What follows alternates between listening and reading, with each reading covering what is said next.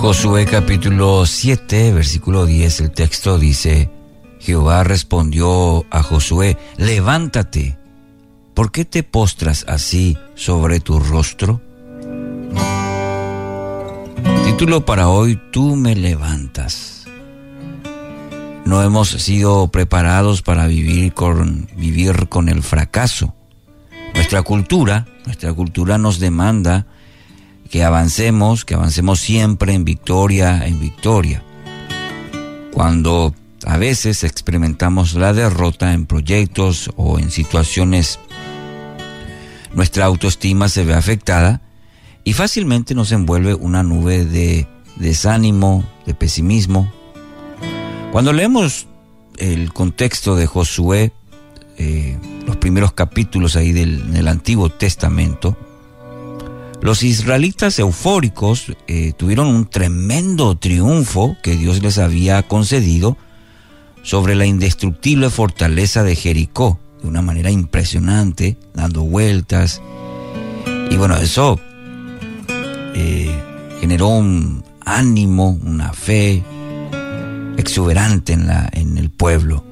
Se habían lanzado confiadamente a conquistar ahora eh, un pueblito que no tenía ni la décima parte del tamaño de Jericó, lo que ellos habían conquistado anteriormente. Cuán rápidos somos para adueñarnos de las victorias que nos ha concedido el Señor. ¿Por qué, ¿Por qué menciono esto? Porque viciados quizás por esta situación de la derrota de, de Jericó por parte de los israelitas, vieron como ahora, como presa fácil, el próximo objetivo militar de la conquista del pueblo de Jai. Eh, ah, parecía poca cosa, le dijeron a, a Josué. Conocemos, en tanto, la humillante derrota que sufrieron, sufrieron en ese lugar, por un pequeño pueblo.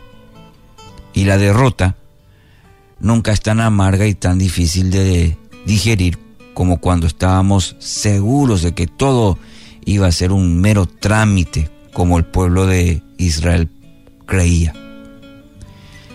En el capítulo 7, versículo 7, ahí justamente, que es nuestro texto eh, que nos ayuda a entender la situación que pasó Josué.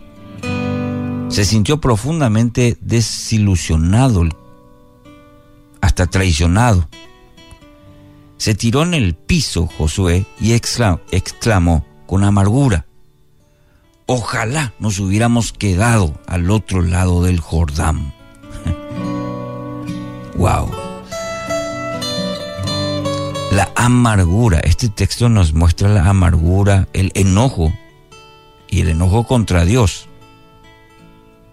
En tiempos de derrota, mi querido oyente, podemos perder mucho tiempo lamentándonos por las decisiones que hemos tomado.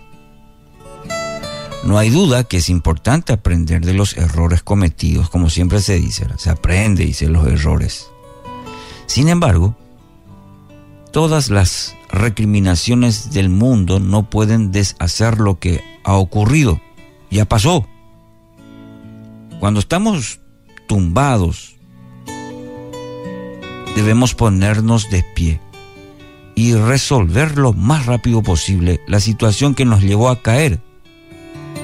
No estar con esa actitud como la de Josué, tirado en el piso, eh, enojado, frustrado, como el mismo Satanás, nuestro enemigo, quiere. Hay que ponerse en pie.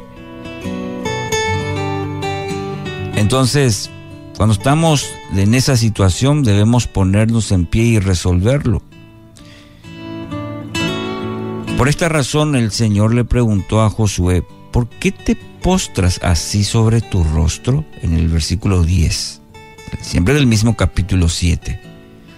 Y lo animó a levantarse y hacer lo que tenía que hacer, limpiar al pueblo de su pecado, porque esta era la esta era la situación clave del por qué habían perdido la batalla contra Jai.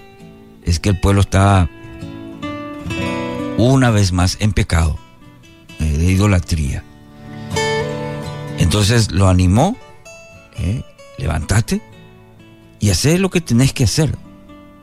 Dirigite al pueblo y, y dale la palabra, dale el mensaje. Y, ahí usted puede leer todo luego el resultado de ello. Cuando usted cae, el enemigo quiere que usted se mantenga allí,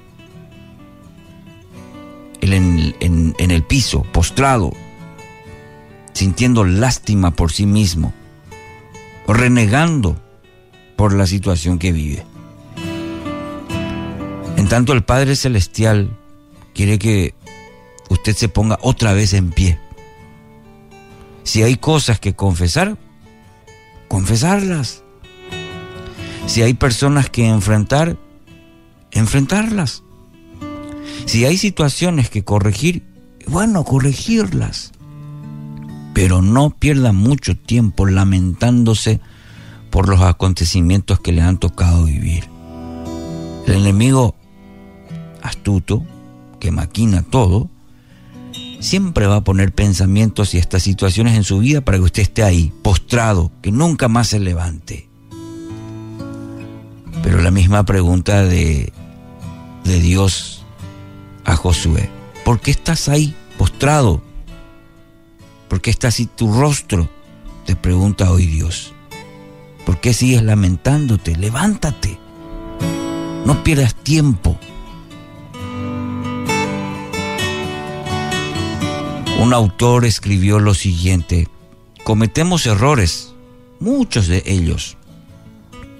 Pecamos, nos caemos y con frecuencia, pero cada vez nos levantamos de nuevo y comenzamos otra vez. Y una vez más nuestra insolencia y obsesión con nosotros mismos nos derrota. No importa. Confesemos y comenzamos de nuevo y de nuevo y de nuevo. Todos pasamos por situaciones adversas, pero el Hijo de Dios se caracteriza por no permitir que esas situaciones condicionen su avance hacia las metas que el Señor le ha trazado. Así que hoy, en el nombre de Jesús, levántese. Dios Padre, gracias por este nuevo día.